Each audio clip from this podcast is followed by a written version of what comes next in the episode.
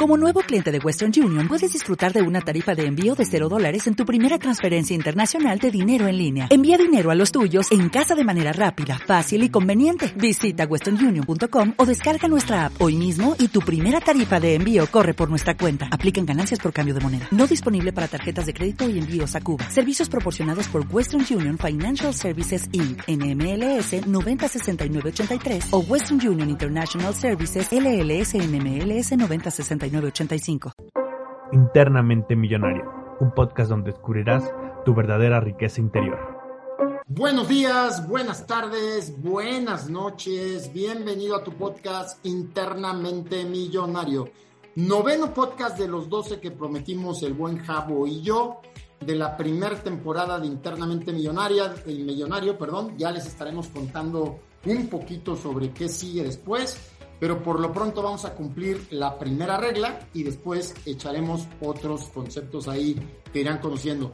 Bienvenido donde quiera que estés, si estás en el gimnasio, si estás en el coche, si estás con tu novia, si estás con tu esposa, si, nos estás escuchando en familia, bienvenido y mientras más gente haya aquí, pues obviamente la cultura financiera subirá, porque la cultura financiera en México es muy baja, sinceramente, y tenemos que hacer ese match para que la gente entienda por qué tener una educación financiera, ¿no, mi Javo? Bienvenido, Javo. Gracias, mi estimado Octavio, ¿cómo estás? Un saludo a ti y obviamente a toda la gente que nos hace favor de escucharnos, de, bajar precisamente este programa que tanto nos gusta hacer. Y como bien dices, no vamos a hablar eh, obviamente hoy de, finanzas, un tema que, pues por la situación que enfrentamos en la actualidad, creo que es sumamente indispensable, Octavio. Estamos en una, en una situación, creo que, de crisis de inflación muy fuerte y que si obviamente tú no tienes la capacidad de poder administrar tus finanzas, tu dinero va a perder valor.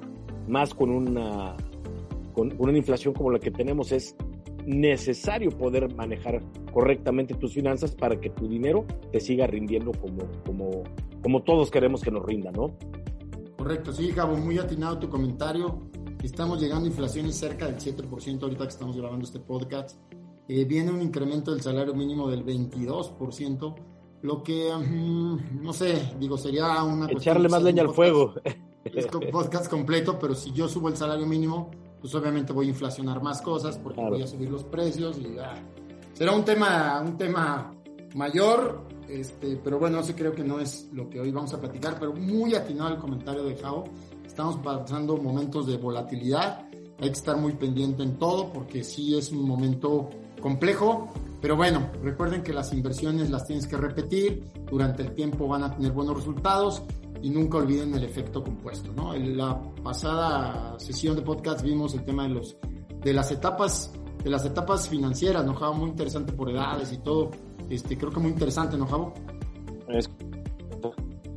Sí, sí, sí, estuvo muy bueno. Estuvimos analizando eh, pues cómo va uno madurando en sus eh, decisiones emocionales y en sus decisiones también este, económicas a través de lo largo de la vida. Y manejamos las cuatro etapas del podcast pasado, ¿no? Desde la niñez, la adolescencia, la edad adulta y la vejez. La verdad estuvo bastante interesante. Y pues el día de hoy, Octavio, platícanos qué tema es el que vamos a, desglosar, qué tema es el que vamos a, poder estudiar el día de hoy.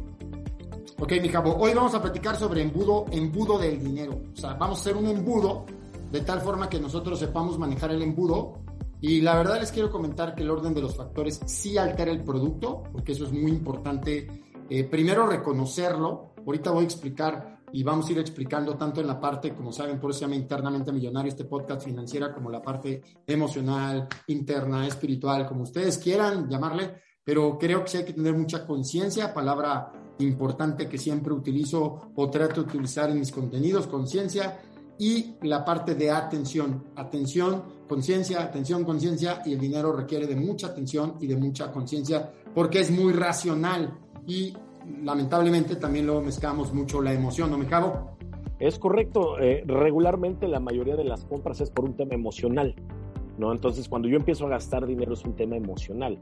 Si yo regulo las emociones, evito compras, evito gastos que probablemente no tenga que hacer y eso me permite administrarlo mejor financieramente hablando. Por eso es tan importante tener un equilibrio entre lo emocional y lo, y lo financiero, ¿no? Por eso es el tema de este podcast. Eh, cuando tú tienes el equilibrio en esas dos, eh, en, esas dos partes, definitivamente vas a tener mejores resultados. Claro, claro que sí.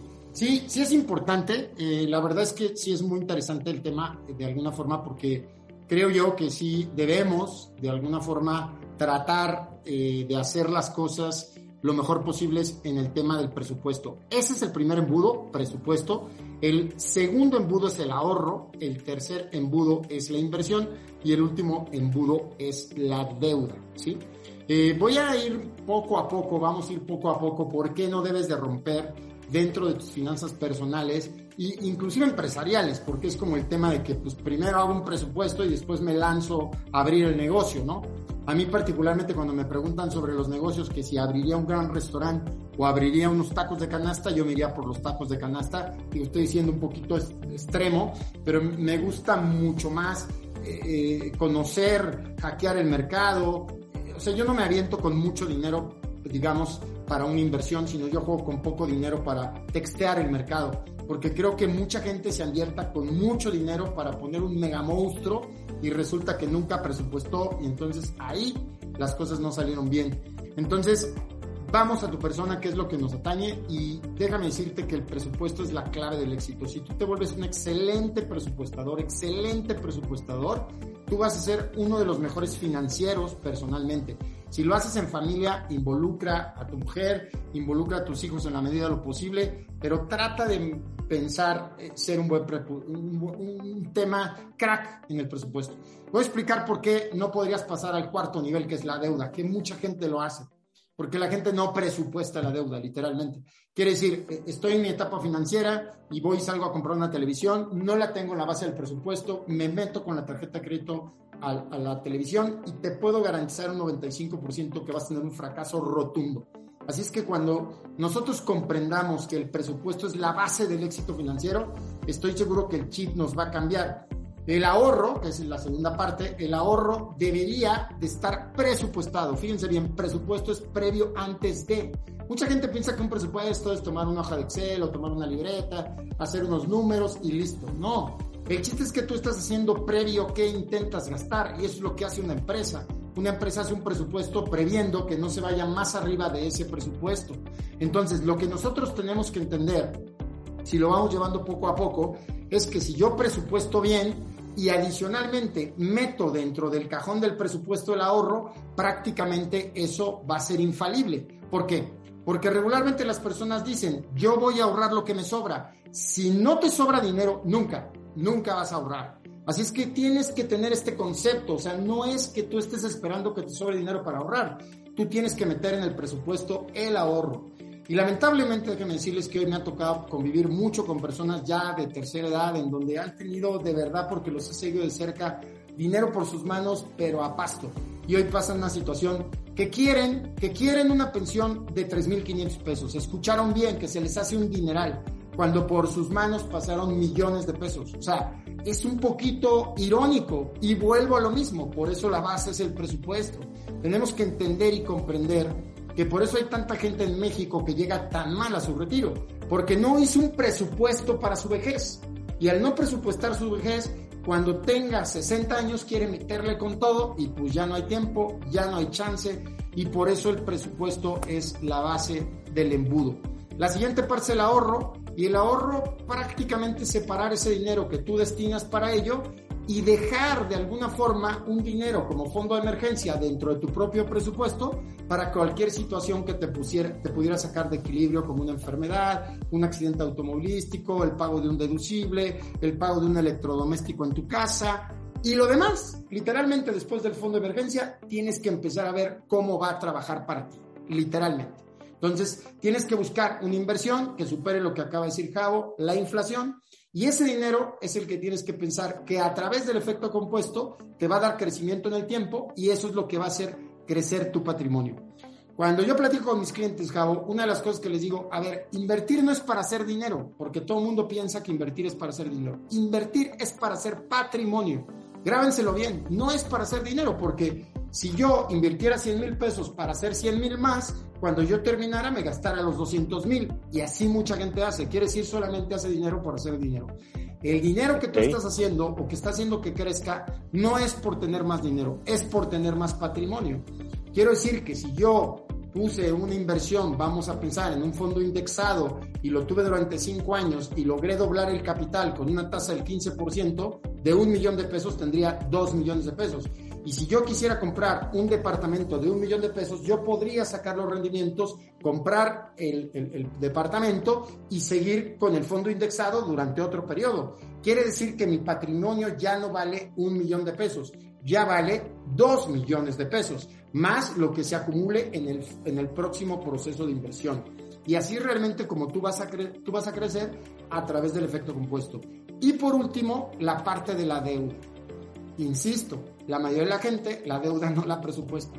Cuando yo ya sé lo que cuesta el dinero, lo que cuesta ganármelo, lo que cuesta invertirlo, lo que cuesta ahorrarlo y lo que cuesta presupuestarlo, no me voy a meter a una deuda que me saque del proceso del embudo obviamente voy a ser muy inteligente. Quiere decir, la deuda tiene que superar cualquier expectativa de inversión que yo tenga. Y entonces será una deuda que no es tan fácil, ¿no? Que podré tomar si es que la necesito, porque hay muchas empresas que no, o, que tienen muy baja deuda, ¿sí? En este momento particular, les comparto, yo no traigo deuda, ¿sí? Eh, no, no, no ha habido un esquema que me llame la atención por este momento y realmente prácticamente pues ya me, desampacigué de algunas cosas que traía. Pero es muy importante, muy importante que sigan este embudo. Y obviamente aquí Javo nos va a ayudar mucho. Les hablé mucho desde la parte técnica, pero el buen Javo nos va a hablar mucho, pues por qué la gente, ya sea por flojera, por cuestiones psicológicas, pues no se avienta un presupuesto, Javo, que no saben que realmente vale mucho más la pena de lo que te puede costar, ¿no, Javo? Claro, mira, la parte del presupuesto tienes toda la razón, es sumamente básica, es el inicio en, en la educación financiera. Yo en educación financiera, Octavio, como tú bien sabes, tengo poco incursionando en este tema.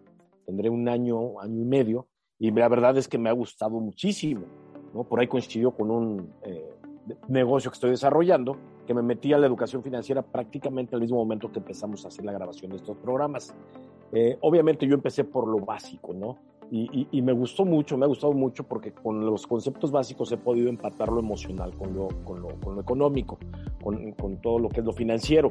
¿Y por qué es bien importante? Es como te decía hace rato, eh, a la gente nos da miedo presupuestar. Cuando yo entro precisamente a este mundo de la educación financiera, lo primero que me sugiere la gente con la que estoy asesorando me dicen, ¿sabes qué? Tienes que hacer un presupuesto. ¿Cuánto gastas? Eh, tienes que saber primero cuánto ingresas y cuánto estás gastando. ¿Para qué? Para poder elaborar un presupuesto, porque sin estos dos datos no lo puedes hacer.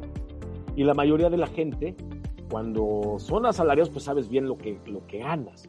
Pero cuando eres a lo mejor una persona que tiene diversas fuentes de ingresos, pues no tienes muchas veces un concepto claro de qué es lo que estás ganando y tampoco tienes un concepto claro de en qué te lo estás gastando. Me acuerdo que este ejercicio yo lo hice contigo hace muchos años, Octavio, y, y salí muy espantado porque vi que el nivel de gasto que traía era muy alto. Dije, ¿qué pasaría si el día de hoy yo empiezo o dejo de ganar esta parte estaría en un aprieto financiero sumamente fuerte. Entonces es, la verdad, ir a ciegas, es, es, es, tener, es jugar de la ruleta rusa, ¿no? Porque en el momento que uno de tus fuentes de ingreso falle, te vas, te vas a ir de boca, o sea, vas a perder, económicamente vas a colapsar, ¿no? Tienes tu economía con alfileres si es que no sabes en lo que estás gastando. Por una sencilla razón, Octavio. Mira, eh, yo cuando hice esto, la segunda vez que lo hice, me dio un pavor hacerlo porque me daba miedo enfrentarme con una realidad. La gente muchas veces preferimos hacernos de la vista gorda para no enfocarnos en el problema, porque sabemos que si le entramos a tratar el problema vamos a salir sumamente preocupados y nos vamos a tener después que ocupar y no queremos hacer eso. ¿No? Cuando yo hago el último presupuesto me doy cuenta que tengo unos gastos altísimos, me doy cuenta que mis ingresos, por supuesto que no son los mismos que hace 3, 4 años, se fueron sumamente abajo. Y me tuve que dar cuenta también que había que presupuestar. Y como tú bien lo decías hace rato, nos quedamos muchas veces con el término muy corto de presupuesto. Presupuesto, ah, pues ¿cuánto tengo para gastar? Tengo 500 pesos, ese es mi presupuesto. No, señor. O sea, ahí no queda. Tú bien lo dijiste hace rato, lo explicaste muy bien. Presupuestar es anticiparse, anticiparse al supuesto, a lo que pueda pasar. Entonces, si yo empiezo a tener mis ingresos muy claros, mis gastos, y de esos gastos empiezo a ver cuál puedo empezar a quitar. Yo te voy a poner un ejemplo muy sencillo, Octavio, que me quité y que la verdad es un gasto hormiga que no te das cuenta y empecé a gastar mucho. Eh, eh, yo pasaba todos los días al Starbucks y un café, ¿no? Son 60, 70, 80 pesos. Y, me puse a hacer números, digo, gasto mucho en esto.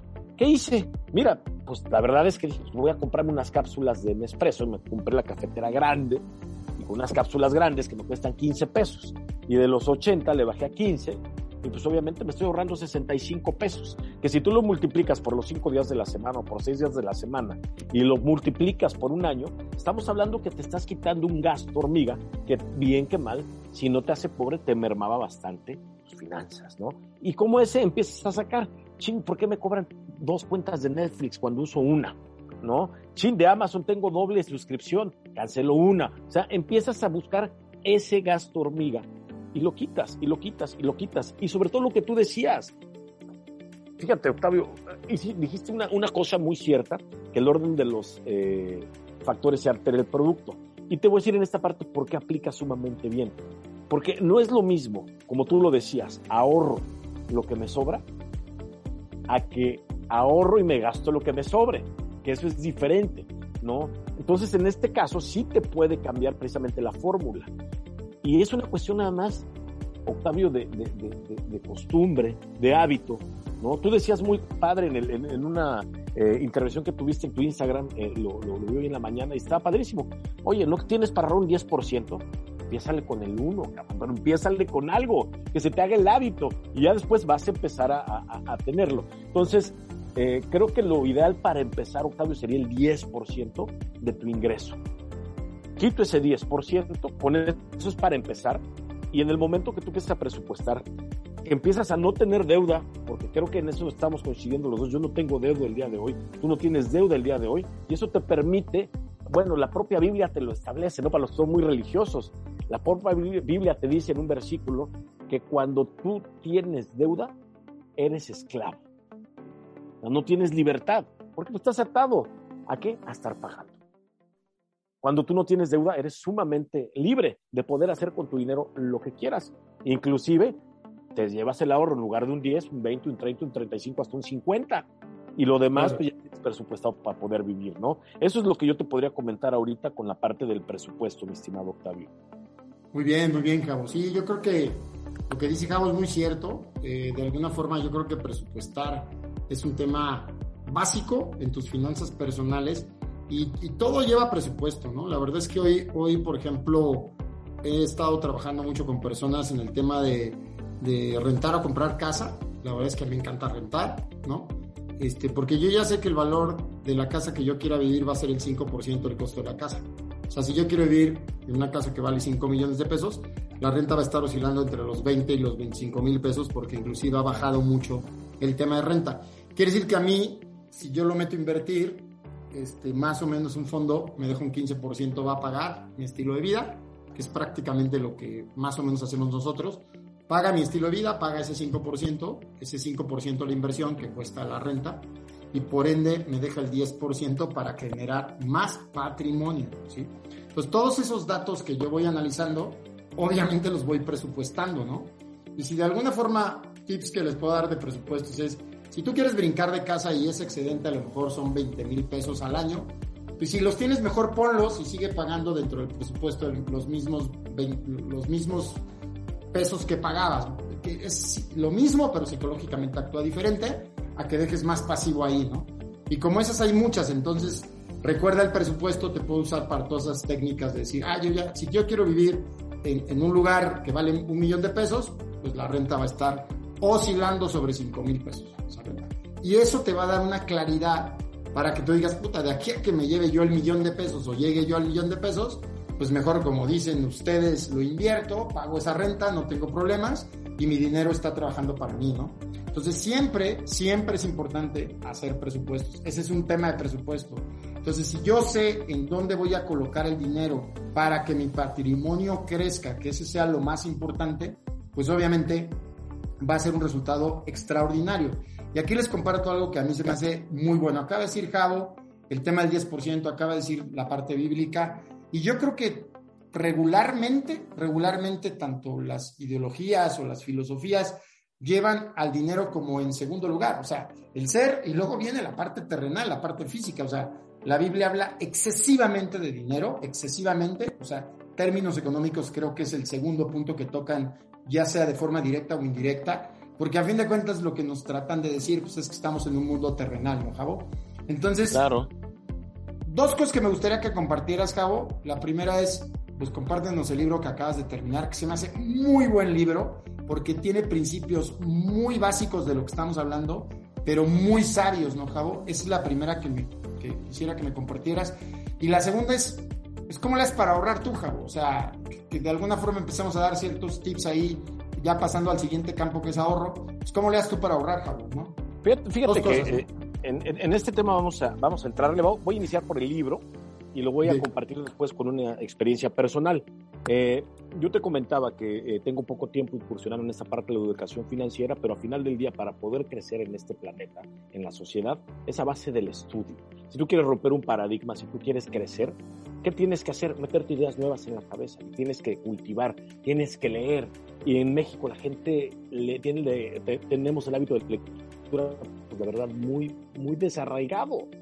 Y la verdad es que el libro, el que leas, pues obviamente te va a dejar mucha enseñanza y mucho aprendizaje, ¿no? Y lo vas a ocupar para empezar a cuestionarte las ideas que mucha gente te ha metido en la cabeza y que has comprado. Entonces, en el momento que empiezas a leer, empiezas a descubrir un mundo de posibilidades impresionantes, empiezas a romper paradigmas, te deja, dejas de ser una persona que se pueda manipular de una manera tan sencilla, ¿no? Te amplía mucho el panorama, la mente, el criterio, la sabiduría, es algo padrísimo. Entonces, en esta búsqueda, Octavio, pues yo he leído ya llevo unos 7, 8 libros de, finanzas personales, de educación financiera. El último que leí es un libro muy básico, muy sencillo, que se lo puede aventar cualquier persona, es un libro pequeño y que a final del día creo que es, un, es, un, es una introducción precisamente a las finanzas. Se llama El hombre más rico de Babilonia, que es de George Clason. está muy bueno, que habla de unos conceptos básicos muy sencillos, como desde aquella época cuando existían eh, la Babilonia, que era una ciudad sumamente eh, rica, con riquezas que no tenían otros lugares, y te habla de cómo la gente de aquel entonces acumulaba o hacía su riqueza. Entonces, entrevistan, hay datos donde entrevistan a gente de aquella época y que decían cómo ellos administraban su riqueza, cómo ellos administraban su dinero, cómo hacían su fortuna. Y a mí me daban un consejo básico, que, que es como puedes empezar y no tiene que ser una regla forzosamente, pero sí es un buen consejo. Ellos te dicen en el libro, oye, mira, la fórmula para poder tener eh, finanzas sanas es el 70 de tu ingreso, del 100% de tu ingreso, 70 ocúpalo para vivir. Con eso tienes que sacar comida, eh, vestido, eh, casa, habitación, tus gastos, medicina, todo, con el 70%. Oye, ¿y el otro 30? Ahí te va. Con el otro 20, dedícate a pagar deuda. ¿Sí? Ponte a pagar tus deudas. ¿Para qué? Para que puedas ser libre financieramente hablando. Porque aquí habla mucho del concepto de esclavitud. El momento que tú agarras una deuda, te esclavizas. ¿no? Eh, te pongo un ejemplo, hay mucha gente que no tiene para comprar una casa y se engancha a 25 años con un enganche mínimo, unas tasas de interés altísimas, se quedan 25 años esclavizados a pagar un bien inmueble que a lo mejor al año 3, al año 4 están hasta el cepillo de vivir ahí, están hasta la madre porque hay un vecino eh, intolerante, eh, que, ya no lo aguantas, eh, porque a lo mejor la situación en la ciudad ya no está bien, pero no te puedes ir, ¿por qué? Porque estás atorado, estás, no eres libre, porque estás atorado por una, por una decisión financiera que se fue más por lo emocional o por lo ideático que por lo realmente inteligente financieramente hablando, ¿no? Y te vas a quedar ahí atorado. Entonces ellos te dicen, bueno, ocupa el 20% de tu, de tu ingreso para pagar deuda y el 10% para ahorrar. Llueve, truene o relampaguee, desde que empieces a ganar dinero, desde tu primer sueldo, que muchas veces la primera fuente de, de riqueza que nosotros conocemos es el empleo. ¿no? Te empleas y empiezas a aprender y viene tu primera fuente de riqueza. Entonces tienes que agarrar el 10% y ahorrarlo. El 20% para pagar deudas. ¿Qué va a pasar en el momento que tú ya pagaste tus deudas? Pues probablemente al pagar tus deudas, pues ya ese 20 ya no lo ocupas precisamente para pagar deudas. ¿Qué puedes hacer? Yo qué haría 5% lo mando para incrementar mi, mi, nivel de vida, un 5%, y un 15% lo dejo para incrementar mi ahorro. Y ahí yo subo mi ahorro de un 10 a un 25%. Y viene la segunda parte, que es la más importante. La primera es paga tus deudas, ahorra e invierte. Esa es la clave. ¿no? Ya pagué mis deudas, ahora puedo ahorrar más. Ya ahorré. Y como ya ahorré más, ya tengo ahora sí una lanita. Ahora sí, invierte. ¿Y qué es invertir? Como tú lo acabas de decir, acrecenta tu patrimonio. ¿sí? O sea, no lo agarres para gastar, porque muchas veces el problema del ser humano es eh, que nos vamos por lo que hemos comentado en algunos otros podcasts, la recompensa inmediata. Dice, puta, es que trabajo un chingo y me lo merezco. ¿no? Ya junté una lana, me la voy a chingar en un carro. ¿no? Ya tengo el 80% del, del enganche, me queda 20. Sí, te vas a chingar ese dinero, vas a pagar nada más el 20, que al final de cuentas vas a hacer deuda, y vas a tener un patrimonio que se va a depreciar, porque precisamente una de las peores inversiones son los autos, que de hecho no es una, no es una inversión, es un gasto, es un lujo, pero eso nunca te va a redituar dinero, a menos que lo pongas a trabajar, ¿no? Un Uber, pum, lo eches a andar y te va a regresar una lana. Pero si lo ocupas para tu servicio, el carro es una pésima inversión. ¿Por qué? Porque al final del día sale de la agencia y está depreciado. Entonces llegas otra vez y empiezas a arrastrar los mismos problemas. Ya me cabe mi ahorro, ya tengo deuda y tengo que empezar a hacer la misma forma. Entonces es bien fácil. ¿Te alcanza para comprarlo? Cómpratelo. Siempre y cuando lo necesites. No es que lo quieras. ¿No te alcanza para comprarlo? No te lo compres, cabrón. Mejor ahorra y evítate pagar intereses. Y que esos intereses mejor te los paguen a ti. Lo que decía hace rato Octavio, el interés compuesto. Búscate un instrumento que te dé un interés compuesto y en lugar de estar pagando tú, que el interés compuesto te pague a ti y compras de contado. ¿No? Esa sería una de las, de las, fórmulas para, para, lo que es el ahorro. Y, y, terminaría esta parte de, de, mi aportación con lo del ahorro. Eh, yo hace muchos años, cuando llegué a trabajar en, en, gobierno, me acuerdo que fue un economista buenísimo. Y él nos dijo en aquel entonces, señores, ustedes están jóvenes, empiecen a ahorrar a partir del día de hoy su 10%. Y si toda su vida productiva ahorran un 10%, van a tener una vejez digna. Yo no le hice caso, yo me fui a chingar a mi lana y entre más ganaba, más gastaba porque es lo que regularmente hacemos la gente y empezamos a gastar, a gastar, a gastar, a gastar. Y llega el momento que dice la madre, ahora cómo salgo? Sí gano más, pero gasto más. Y estás en, el, en, en, la, en la carrera de la rata. ¿Y ahora cómo salgo? Entonces, en el momento en que tú ya tienes la libertad de poder haber pagado tus deudas, olvídate de volver a regresar a lo mismo. ¿Para qué te metes en ese rollo? Y si tuviste eh, 20 años de tu vida productiva sin ahorrar, que tenías que meterle un 10, pues ahora ya sabes los problemas que tienes. No le metiste el 10, pues a esta edad métele un 20, un 25, un 35% para que alcances a nivelar la balanza, para que tengas un, un, un retiro digno, un retiro sin causarle lástima a nadie, que es lo que regularmente no pasa el día de hoy en nuestro país, estimado Correcto, muy bien, Cabo. Sí, creo que es un tema este, muy cultural y como dices, muchas veces ganamos más lana y en vez de ahorrar e invertir más dinero, pues nos gastamos más lana, entonces es el cuento de nunca acabar, ¿no? Yo creo que aquí podríamos pasar al siguiente punto, es un punto muy interesante, eh, tema de la inversión.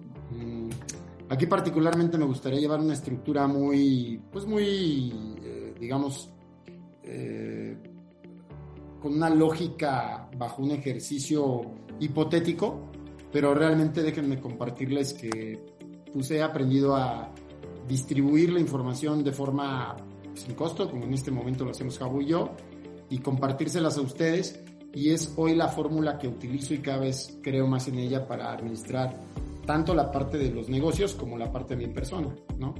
Eh, particularmente eh, vamos a, a, manejar un negocio y ese negocio cuando lo manejo este, regularmente cobro un sueldo a la empresa que manejo como director y ese sueldo regularmente o más bien hoy en día está basado en el gasto que yo tengo en mi hogar. ¿sí? La verdad es que me ha funcionado muy bien porque hay dos fórmulas para hacerlo.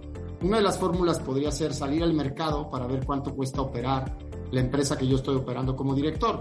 Y la segunda fórmula sería eh, saber cuántos son mis gastos, mis gastos variables y mis gastos fijos, y de acuerdo a eso ponerme un sueldo dentro de la propia empresa. Lo que hace que de alguna forma ya aprendí a presupuestar la empresa y aprendí a presupuestar mi persona. Automáticamente me pongo ese sueldo y ese sueldo, déjenme decirles que entre otras cosas, incluye mis ahorros y mis inversiones, que eso se me hace muy interesante, porque de a fin de cuentas, creo yo que es una fórmula para que yo no esté tomando la parte del negocio, como digo yo, como mamar chichi, ¿no? O sea, literalmente soy mami, mami chichi, y de acuerdo a la condición bipolar del negocio, es que yo vivo bipolarmente. entonces, si al negocio le va muy bien, yo estoy muy fregón, y si al negocio le va muy mal, pues yo estoy muy mal, ¿sí? entonces yo le llamo es una vida bipolar, una vida bipolar de acuerdo a la condición que yo estoy viviendo tanto en la empresa como mi persona. Y eso es súper interesante que ustedes lo, lo, lo, capten, porque lo que sigue viene más interesante. Yo siempre a mis clientes les pregunto, ¿qué quieres?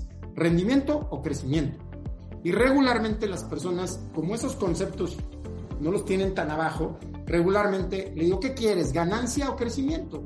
Y las personas, de lo que decía Javo, quieren ganancias, o sea, quieren dinero, o sea, quieren que de la empresa, de la, de la, del flujo de caja, del flujo, digamos, de lo que se le llama utilidad bruta, después descuentas impuestos y llega la utilidad neta, pues literalmente si puedes retirar el 80% de esas utilidades netas, pues te los llevas a tu persona para comprarte el BMW y la camioneta para tu mujer. La recompensa inmediata. al 80% de la empresa, al 80% de la utilidad le dejaste un 20% y eso sí le dejaste. Y entonces el próximo mes seguramente a la empresa la mandarás a deuda, seguramente, y a tu empresa la y a tu persona la mandarás a deuda. Para mí eso se llama en finanzas un esquema bipolar. O sea, vivo de acuerdo a la condición económica que tiene mi empresa y que tiene mi persona. Estoy hablando para todos aquellos que son directores de una empresa, este, que son emprendedores. Para mí creo que es la mejor fórmula. Y algo muy interesante es que explicarle a la gente en tu persona, yo literalmente tengo un sueldo y lo que sale de ese sueldo para vivir, yo ya solamente busco crecimiento. Yo ya no busco rentabilidad. Entonces, lo que estoy buscando son oportunidades en mi persona para ver qué inversión voy a hacer para que mi dinero no crezca, sino mi patrimonio crezca. O sea, si yo traigo un sueldo de 150 mil pesos, la empresa genera los 150 mil pesos, pero todo el dinero que yo gano por ese gasto fijo, como empiezo a volverme un máster en el presupuesto, le bajo y entonces dejo márgenes a mí que me permiten tener dinero extra como persona y ese dinero yo lo meto a invertir para que crezca mi patrimonio, no para que crezca mi dinero, ¿sí? Quiere decir que las empresas como Google, Amazon, Microsoft, regularmente mismo Apple, han sacrificado de forma, vamos, de forma metódica las utilidades de sus empresas, ahora sí que diciendo yo le, le mermo a la rentabilidad pero le apuesto al crecimiento. Y te lo pongo muy simple.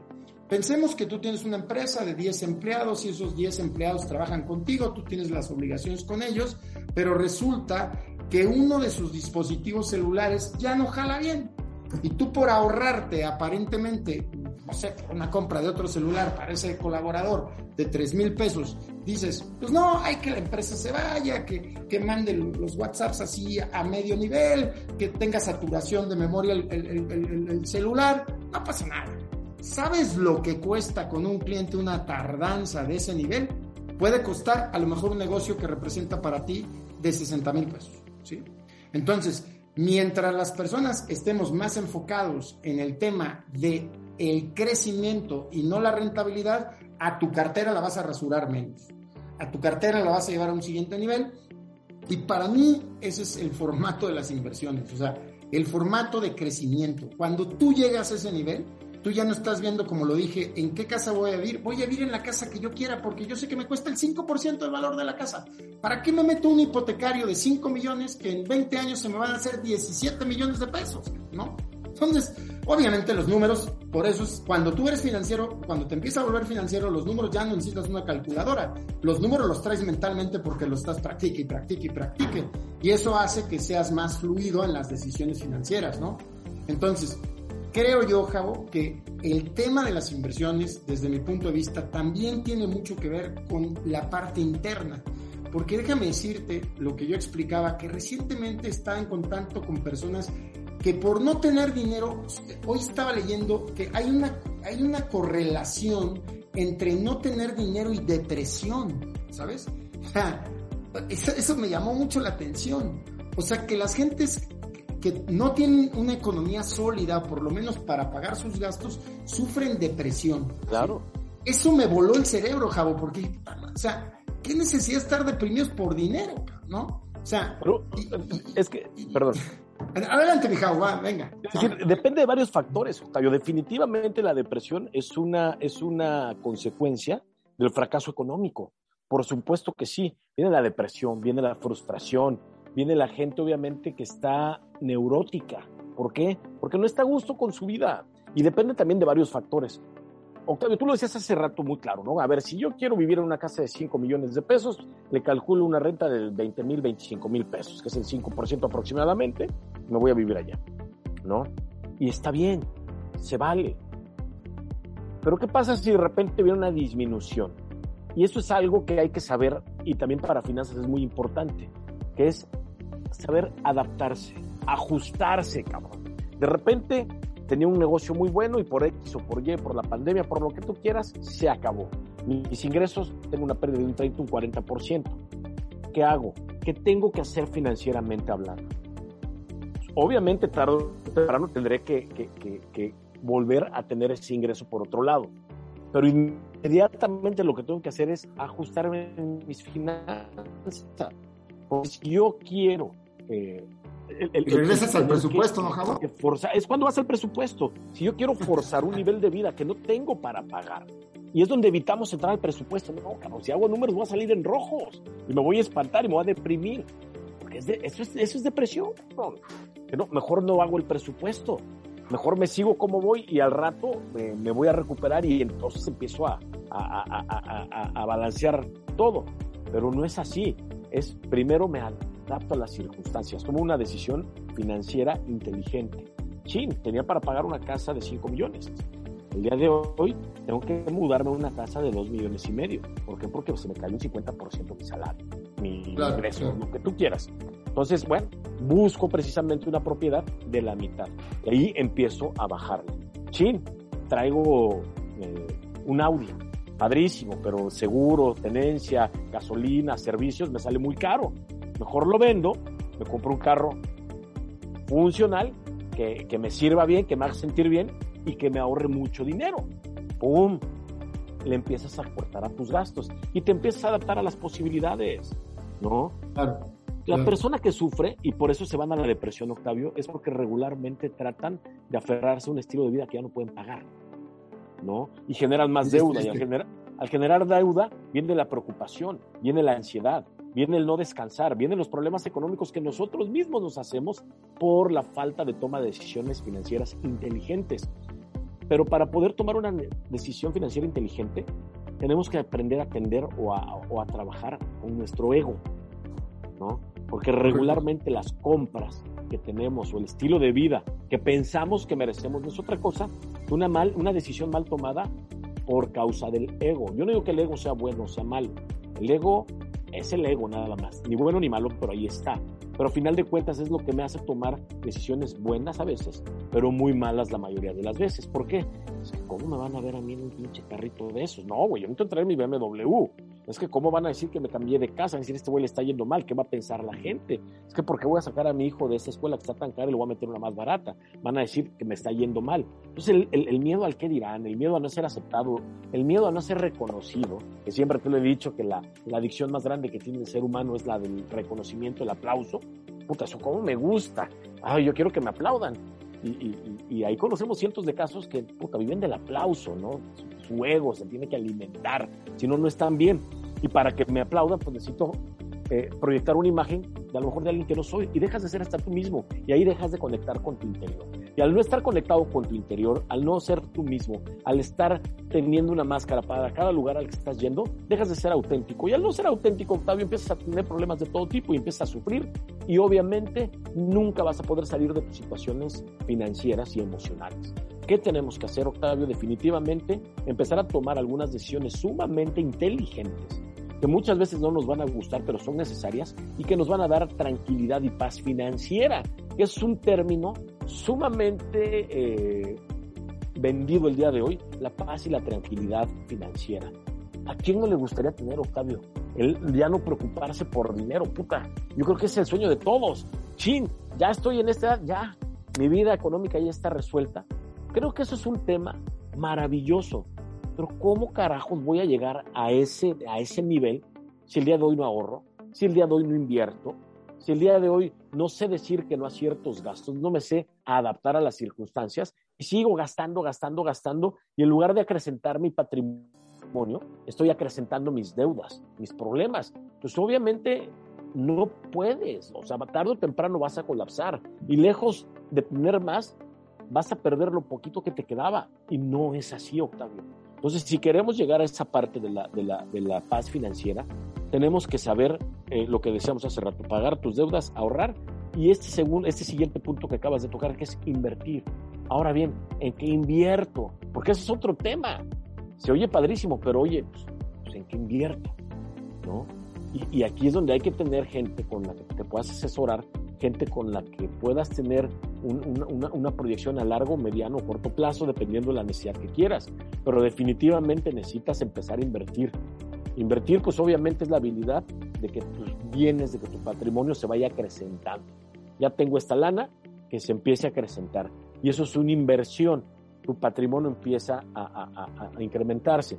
Y lo que decíamos hace rato, ¿qué necesitamos para que el patrimonio se incremente? Pues algo muy sencillo, un instrumento de inversión que me dé por arriba de la inflación que el día de hoy está muy alto. Por eso hoy tengo que ser todavía más inteligente. Yo le digo a mucha gente, y me van a odiar los bancos, a lo mejor si me viera mi banco me dejaría sin tarjetas y sin créditos, pero para mí la peor inversión que puedes hacer es tener tu cuenta, tu, dinero en una cuenta bancaria, que no te paga más que un 6-5% de interés anual, que si ahorita le, le metes la inflación quedas por debajo. O sea, lejos de ganar dinero estás perdiendo. Entonces, realmente es donde juega precisamente lo que decía también Octavio. Vamos a buscar instrumentos de inversión que me generen un interés compuesto. ¿Qué es el interés compuesto? Lo que regularmente nosotros nos encanta pagar en deudas de tarjeta de crédito. No me pagaste completo. Ahí te capitalizo el interés, cabrón. Y esas tiendas departamentales de que pago chiquitos y que incrementan durísimo la deuda, vamos a hacerlo, pero al revés. En lugar de pagarlo, que nos pague. Y entonces todo el interés que empiezo a ganar lo empiezo a capitalizar. Cuando empiezo a capitalizar ese interés, mi, mi, patrimonio se empieza a incrementar. Y esa es una eh, decisión financieramente inteligente y sabia, Octavio, porque ahí vas a empezar a acrecentar tu patrimonio, vas a empezar a poner tu dinero a trabajar, no a trabajar tú por el dinero, tu dinero va a trabajar por ti, que esa es, ese es, ese es eh, eh, una de las mejores decisiones que puedes tomar. Pero para que tu trabaje, para que tu dinero trabaje por ti, pues obviamente tienes que invertir, ¿no? Que eso es en lo que es experto, obviamente, mi amigo, mi amigo Octavio. Sí, yo creo que es un tema muy interesante. Aquí yo creo que, como decía Javo, ¿qué pasaría si hoy tuviera que adaptarme? Yo creo que aquí entra la parte de la inversión, porque una de las reglas de la inversión, ¿no, Javo? Es no tener solamente o depender de una fuente de ingreso, ¿no? O sea, yo claro, creo que ahí si, tú dependes nada más de un empleo, estás a un paso de la pobreza. Claro, claro. Por ejemplo. Entonces yo creo que ese es otro tema, ¿no? Que saber decir, una diversificación de ingresos, de tal forma que no dependas este, única y exclusivamente de una sola fuente. Así es, es correcto. inviertes el tema de tiempo, conocimiento, experiencia, a cambio de horas de trabajo, ¿no? Y en cambio de esas horas, a cambio de esas horas, pues te van a hacer una remuneración. Entonces tú tienes que ir salir, ir saliendo paso a paso de, en la medida de lo posible, siempre lo he dicho, porque pues cada, cada persona tiene su ritmo, cada persona tiene su ingreso, pero en la medida de lo posible, pues tratar de irte separando, eh, sí mantener el trabajo que quizás tienes en este momento, porque ese es el que te está generando, no es como tomarlo o cortarlo de, cajo, de tajo, perdón, y, ir generando externamente fuentes de ingreso que a lo mejor hoy bien las podrías hacer, o sea, pero al no tener el conocimiento, al no hacer una investigación, pues obviamente te estás quedando corto, ¿no? Entonces, creo que invertir, lo dijo muy bien Javo, es crecer tu patrimonio, y bueno, llegamos yo creo que al, plato, a uno de los platos fuertes porque siempre trae controversia, ¿no? Este, deuda buena, deuda mala. Yo siempre he dicho que la deuda es deuda, ¿no? O sea, a fin de cuentas, sea buena o sea mala, debes dinero, ¿no? Este, entonces es como decir, este, el agua es agua, pues si le pones limón, pues sabe limón, pero a fin de cuentas es agua, ¿no? Entonces la deuda es deuda, para mí es algo que se, tiene un pasivo, es un pasivo, este, digamos, eh, contablemente, desde la parte contable, esto lo sabe muy bien Javo. Eh, entonces, pues bueno, esa deuda a lo mejor te puede hacer crecer, pero ya tienes que tener muy bien manejado la tema de presupuesto, ahorro, inversión. Si no, pues digo, ya, ya quedamos, ¿no? Eh, yo en la deuda haría una anotación que se me hace de esos temas que siempre me vuelan la cabeza y cuando los estudio, cuando los veo, en algún punto me los grabo porque se me hacen muy significativos. Y hace poquito vi esto que a mí particularmente me llamó mucho la atención. Eh, el tema de una palabra clave que se llama satisfacción, ¿no? Eh, ¿Hasta dónde está nuestra satisfacción, ¿no?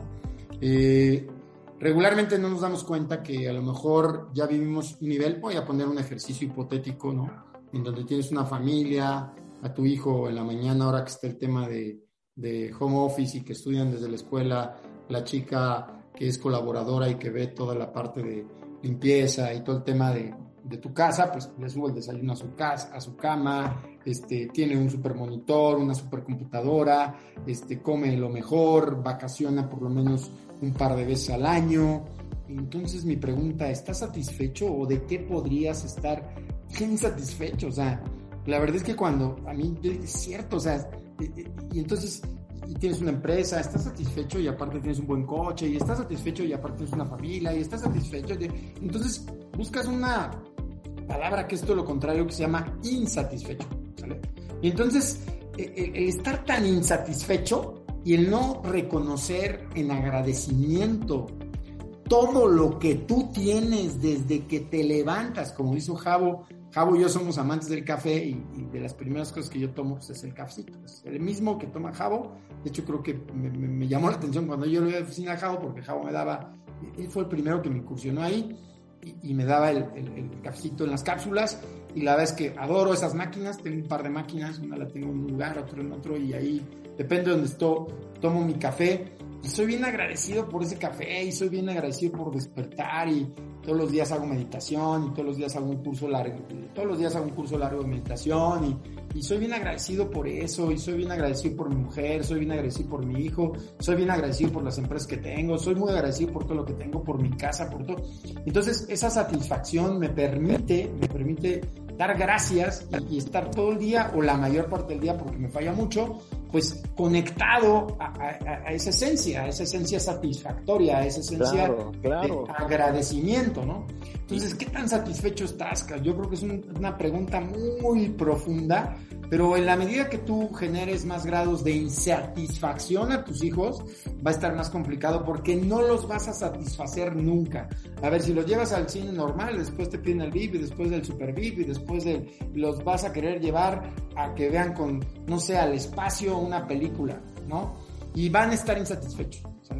Entonces tiene que haber un grado de satisfacción, repito, para que haya un grado muy alto de agradecimiento, mi Javo. Ese tema tú lo manejas muy bien, Javo. Entonces la deuda, la deuda te puede eh, meter a muchos grados de insatisfacción.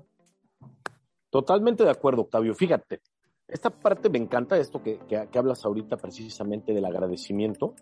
Eh, es, viene junto con pegado con lo que hablábamos hace rato, cuestión de la adaptabilidad, ¿no? Yo no estoy de acuerdo con lo que tengo ahorita, quiero más y ya no puedo tener esto, pero quiero aferrarme a esto. Así me cueste sueño, deudas, problemas, amistades y me peleo con todo el mundo y pido dinero prestado y a la familia y me vuelvo carga para mucha gente y me cierro las puertas por todos lados por tratar de mantener algo. Ahora, fíjate la diferencia, Octavio. Aquí llegamos a la parte de la valoración. Yo valoro, valoro lo que tengo. Y hay dos tipos de personas. Los que valoran lo que tienen y los que se quejan. Porque todos los días hay gente que nos levantamos. Yo me, hay días que me he levantado en balas y me quejo, puta madre, ¿no? Te levantas y chinga, me tengo que ir al ejercicio. Y, y es totalmente diferente cuando cambias el chip y la actitud. A toda madre otro día más, gracias porque me han podido despertar, gracias porque tengo una cama deliciosa donde dormir, gracias porque tengo aire acondicionado en este lugar tan caliente, gracias porque, porque tengo un carro para ir al ejercicio, gracias porque tengo un lugar donde hacer ejercicio, y tu vida empieza con ese nivel de satisfacción y vas a todo dar. Pero hay una situación, Octavio, para poder estar satisfecho, tienes que darle gusto acá, al corazón. Porque cuando tú quieres satisfacer a la mente, estás destinado a fracasar toda tu mendiga vida, ¿Por qué? Porque tu mente siempre te va a pedir más. Tu mente todo el tiempo va a estar esto, ¿no? Y ahora búscate otro lado y ahora para allá. Muchas veces podrás estar en un lugar padrísimo, a todo dar, eh, te la puedes pasar súper bien y tú te sientes bien, pero tu mente, tu ego te empieza a jugar, oye, güey, tú mereces más. Oye, ya tu carro tiene tres años, cabrón, se le va a acabar la garantía, cómprate otro. Pero cabrón, si esto me funciona, estoy a toda más. No, no, no, no, no, a ver, te mereces otro, ¿sí o no? Y, bueno, pues sí, y empieza con los pinches diabli, el diablito y el angelito acá. El tema es que cuando escuchas tu mente estás destinado obviamente a nunca tener una satisfacción. Por eso el ejercicio que hace Octavio en las mañanas de levantarse a meditar. Y meditar es lograr que la mente no te hable, cabrón. ¿No? Dejas la mente en blanco un ratito y no sabes la paz que tienes. Eso es la meditación. ¿No? O si no la sabes dejar en blanco, que es a mí lo que me pasa, una persona que todo el tiempo está piense y piense y piense, eh, por medio del mindfulness, encontré precisamente, porque yo estaba frustrado en esa parte, eh, este, Octavio, que yo, puta, yo no puedo callar mi mente, yo no puedo meditar porque no puedo callar mi mente. Y en los ejercicios de mindfulness te dice muy claro, a ver, brother, no te mortifiques si no sabes callar tu mente. Con que las ideas que pasan por tu mente no te afecten y las dejes pasar, no, no las agarres, déjalas pasar. Aprende a que tu mente no te afecte entonces el mindfulness es un ejercicio padrísimo porque para la gente que somos muy acelerada y que no podemos dejar la mente en blanco, empieza a practicar.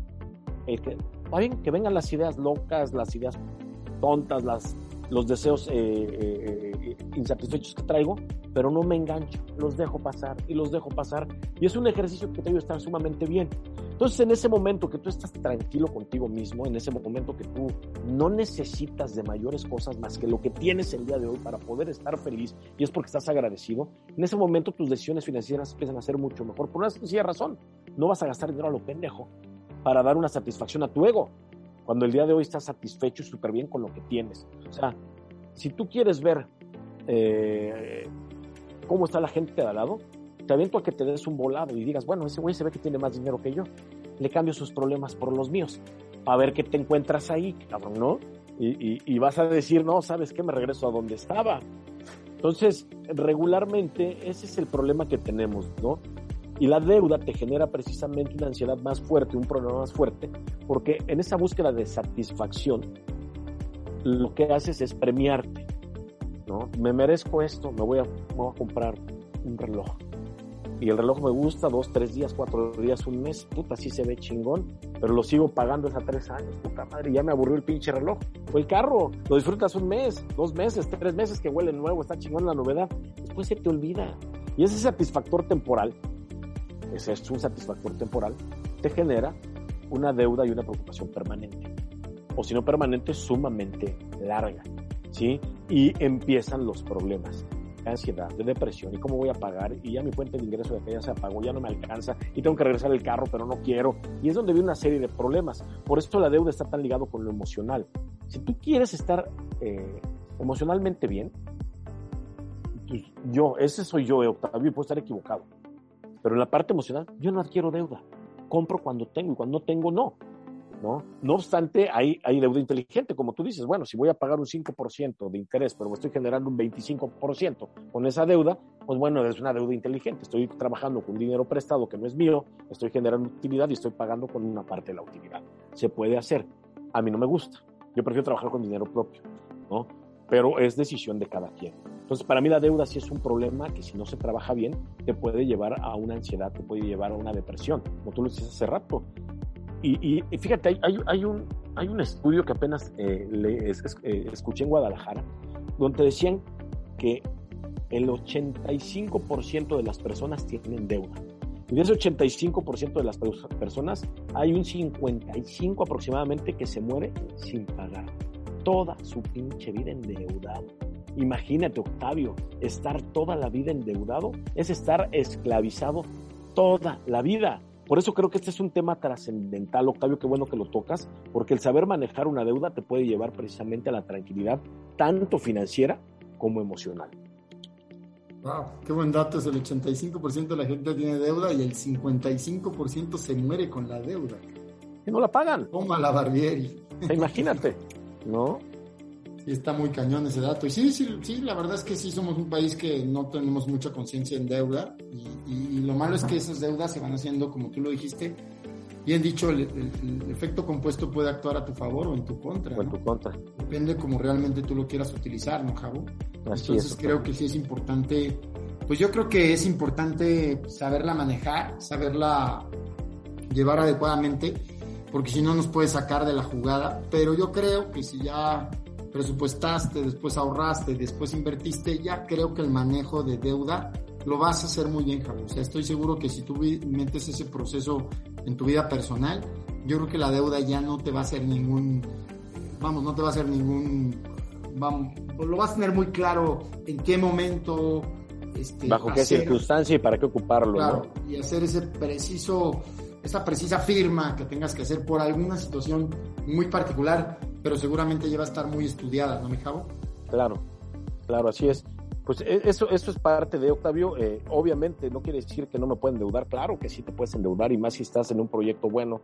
Eh, es de esa deuda que te digo que, es buena. Yo, yo admiro mucho a la gente que se agarra un crédito hipotecario y pone a trabajar su bien inmueble a través de plataformas digitales. Los tienen rentados todos los pinches fines de semana y algunos días entre semana y sacan para pagar la hipoteca y les queda todavía más del doble de la hipoteca, ¿no? O sea, está padrísimo. Eh, y hay gente que lo maneja muy bien y está muy bien eso. A mí, desgraciadamente, a lo mejor estuve endeudado tanto tiempo que el día de hoy ya no quiero deuda, ¿no? Pero definitivamente una deuda bien manejada es una, puede ser una, una decisión financiera también inteligente. Claro, claro, Sí, sí, sí, no dudo ese tema. Por ejemplo, déjame decirte que las tasas de interés en Estados Unidos están entre el 2 y el 3% anual. Entonces aquí, pues ya si tomas un 11, 12, ¿no? Pues realmente estás hablando de prácticamente tres, cuatro veces más de lo que cuesta en Estados Unidos. En Estados Unidos ese FIT que tú comentas es, es, muy, muy hecho por los gringos, o sea, compran propiedades a una tasa de interés muy baja y rentan por plataformas y traen un buen rendimiento. Totalmente de acuerdo. Hay que ver la condición, hay que ver el país, hay que ver muchos factores en la inflación, ¿no? Muchos factores para evaluar en qué momento tienes que salir a deuda, ¿no? Y tratar de que la tasa de interés en tu país esté lo más baja posible dentro de lo que es el promedio, ¿no? Si, claro. vas a tomar esta opción ya sea para tu persona o una empresa. Eh, pues mi Javo, ha sido un placer como siempre. Este, como siempre tratamos de cerrar con algo padre para el podcast. Eh, Javo, ¿qué nos compartes como para cierre? Bueno, nada más este, agradecer como siempre la, la, invitación, me la paso sumamente bien esta hora, platicamos cosas eh, que regularmente no platicas con mucha gente, ¿no? Es un tema bien interesante. Y la verdad es que aprendo mucho, Octavio, aprendo mucho de tus consejos, de tus pláticas, eh, obviamente me obligas a leer también antes de, venirme para acá. Y eso me ayuda también a, a crecer, ¿no?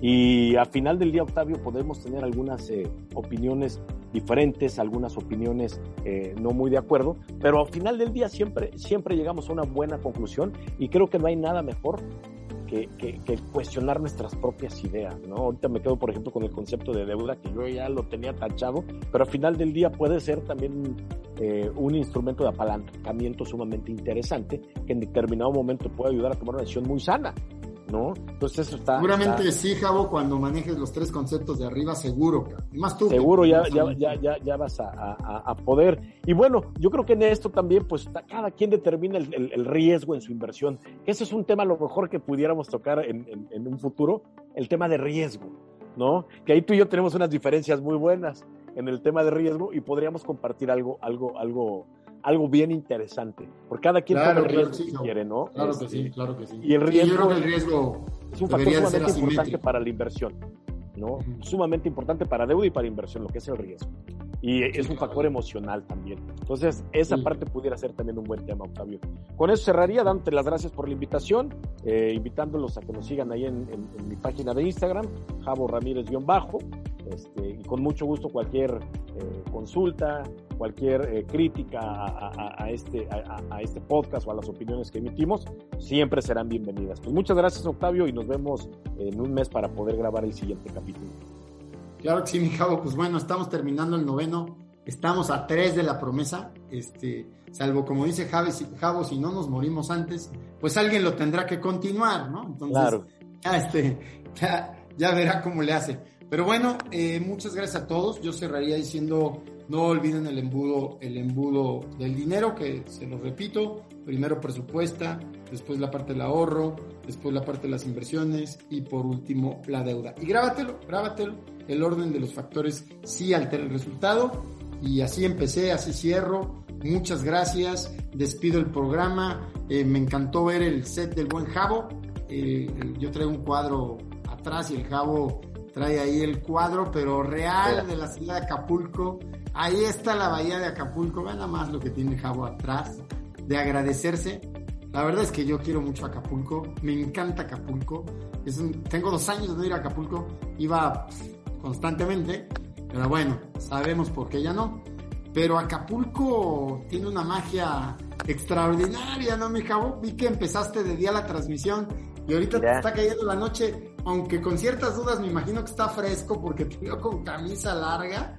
Y dije, pues es el trabajo, Octavio, al final del día es que hay, que hay que trabajar y pues bueno, a pesar de vivir en el puerto regularmente por el trabajo, pues tengo que andar vestido de cierta manera y pues ya te acostumbras, la verdad aquí, aquí está fresco, ahorita diciembre estaremos a unos 25 grados ahorita, entonces está agradable la temperatura, la verdad. ¿Cómo está Acapulco? Cuéntanos para que la gente vaya, Jabo. Híjole, eh, pues ¿qué te puedo decir? Yo tengo oficina, ya sabes, en Monterrey, Ciudad de México, en Querétaro, pero pues prácticamente mi base es Acapulco, me encanta Acapulco, aquí están mis hijos, este, aquí tengo oficina y pues la verdad es que me encanta, es un lugar espectacular para vivir, llevo ya 20 años viviendo aquí, este, he estado viviendo en otros lados, este, Ciudad de México, en, Monterrey, ¿no? Eh, le traigo ganas también de estarme estableciendo un rato más en Querétaro, pero bueno, la verdad es que Acapulco siempre tiene su magia, vivir en un lugar, eh, pues, con muy buen clima, con sol todo el tiempo, y el sol la verdad es que pone de buenas, mi estimado Octavio, siempre que está soleado, la playita, ¿no? feliz.